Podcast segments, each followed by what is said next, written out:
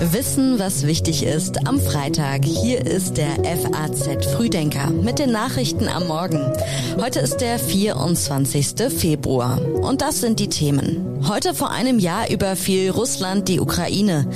Der Bundeskanzler reist nach Indien und die Berlinale geht zu Ende. Jetzt aber zuerst noch kurz die neuesten Meldungen aus der Nacht. US-Präsident Joe Biden wird heute bei einem virtuellen Treffen mit den G7-Staats- und Regierungschefs weitere Sanktionen gegen russische Banken und Unternehmen ankündigen. Die G7 ist zu einem Anker unserer starken und vereinten Reaktion auf Russland geworden. Das sagte eine Sprecherin des Weißen Hauses. Zum ersten Jahrestag des russischen Angriffs auf die Ukraine kommen die Spitzen des deutschen Staats heute im Schloss Bellevue in Berlin zu einer zentralen Veranstaltung zusammen. Eingeladen dazu haben Bundespräsident Frank-Walter Steinmeier und der ukrainische Botschafter in Deutschland. Beide werden auch eine Rede halten. Die Texte für den FAZ Frühdenker hat heute Sebastian Reuter geschrieben. Ich bin Theresa Salentin. Guten Morgen. Heute vor einem Jahr überfiel Russland die Ukraine. Zum Jahrestag der Invasion hat China Vorschläge zur Beendigung des Krieges präsentiert. Außenministerin Baerbock fordert starke Signale gegen Putin. We want this war to end. Wir wollen, dass dieser Krieg endet. Wir wollen Frieden. Und das Gute ist, wir haben einen Friedensplan vor unserer Nase. Es ist die Charta der Vereinten Nationen. Der chinesische Staats- und Parteichef hat in Peking eine Friedensrede gehalten. China hat zu einem Waffenstillstand im Ukraine-Krieg aufgerufen. Das Außenministerium in Peking hat ein Zwölf-Punkte-Papier veröffentlicht. Darin wird eine sofortige Wiederaufnahme von Verhandlungen zwischen der Ukraine und Russland gefordert.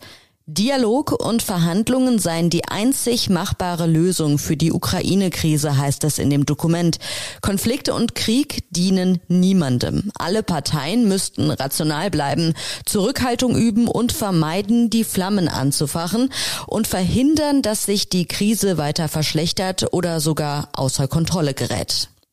Die Bemühungen Chinas, sich mit den Vorschlägen stärker einzubringen, waren zuvor allerdings mit Skepsis betrachtet worden, weil China den russischen Angriffskrieg bis heute nicht verurteilt hat.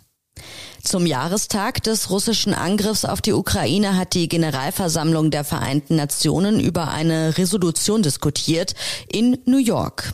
Die Resolution enthält die Forderungen nach Frieden und dem Rückzug der russischen Streitkräfte. Und das Unterstützerlager bröckelt nicht.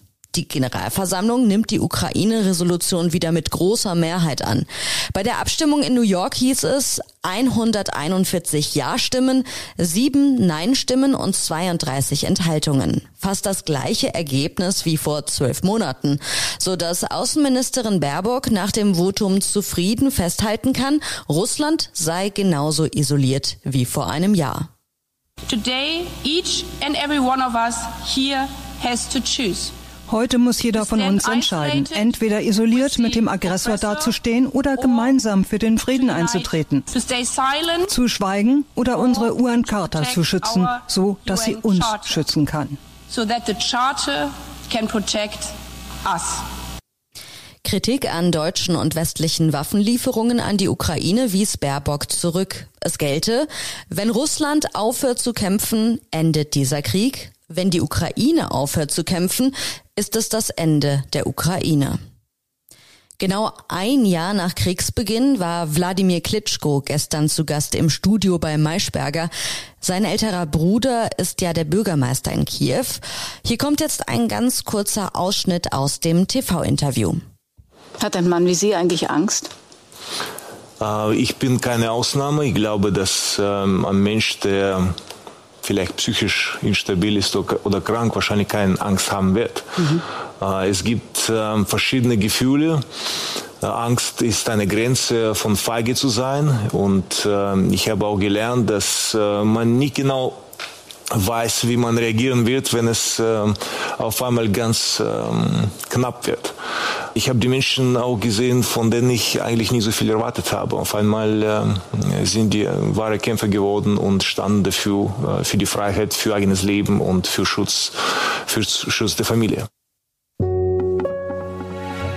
In ganz Deutschland wird heute und am Wochenende gegen den Krieg demonstriert.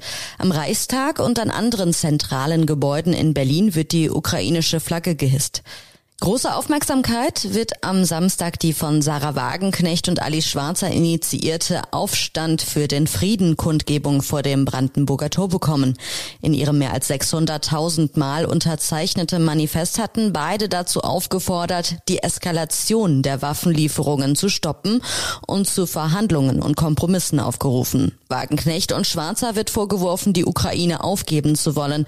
Auf der Kundgebung werden Teilnehmer von ganz links und ganz rechts erwartet. Bundeskanzler Olaf Scholz sagte im ZDF, es sei eine seiner größten Sorgen, dass das jetzt ein sehr langer, sich hinziehender Krieg werde mit unglaublichen Zerstörungen und Verlusten. Scholz verteidigte abermals seinen abwägenden Kurs bei den Waffenlieferungen an die Ukraine und erklärte, er werde alles dafür tun, dass dieser Krieg sich nicht auswächst zu einem Krieg zwischen Russland und der NATO. Die russische Invasion in der Ukraine fordert täglich neue Opfer. Dieser Mitarbeiter der Stadtreinigung sagte im Interview mit der AFP, es ist schlimm. Leute sterben hier. Wie soll man dann nicht erschüttert sein? Und zum Thema Erschöpfung, ich weiß nicht mal, wie man müde sagt. Es gibt keine Müdigkeit. Wir müssen für unseren Sieg arbeiten. Wir werden uns später ausruhen. Die Zahlen sprechen für sich. Hunderttausende ukrainische und russische Soldaten sind Schätzungen zufolge im ersten Jahr des Krieges gestorben. Etwa 10.000 Zivilisten wurden getötet, darunter hunderte Kinder. Mutmaßlich wurden abertausende Verbrechen wie Folter, Vergewaltigung oder Plünderung begangen. Millionen Ukrainerinnen und Ukrainer sind aus ihrer Heimat geflüchtet oder wurden vertrieben. Auf etwa 130 Milliarden Dollar werden die Schäden an der Infrastruktur im ganzen Land geschätzt. Das Bruttoinlandsprodukt der Ukraine ist 2022 im Vergleich zum Vorjahr um 30 Prozent gesunken. In Russland sind ein wirtschaftlicher Schock und eine Finanzkrise nach den zahlreichen internationalen Sanktionen ausgeblieben. Angaben der Statistikbehörde zufolge schrumpfte Russlands Wirtschaft im Jahr 2022 gerade einmal um rund zwei Prozent. In Indien wird der Bundeskanzler heute über engere Sicherheits- und Verteidigungskooperationen sprechen, wie es heißt. Scholz soll dabei helfen, auf engere wirtschaftliche Beziehungen hinzuarbeiten.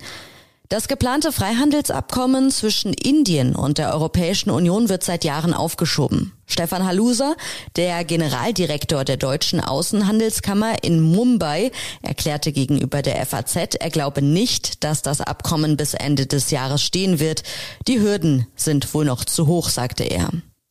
Eine Einschätzung dazu gibt es auch online auf faz.net für Sie. Unser politischer Korrespondent für Südostasien berichtet im Auslandsteil über die Indienreise von Scholz. Wer tritt die Sturgeon-Nachfolge in Schottland an? Heute Mittag endet die Frist für die Nominierung von Kandidaten für das Amt des schottischen Regierungschefs. Die Nachfolge von Nicola Sturgeon soll spätestens am 27. März feststehen. Hier kommt noch mal ein ganz kurzer Ausschnitt aus ihrer Rücktrittserklärung.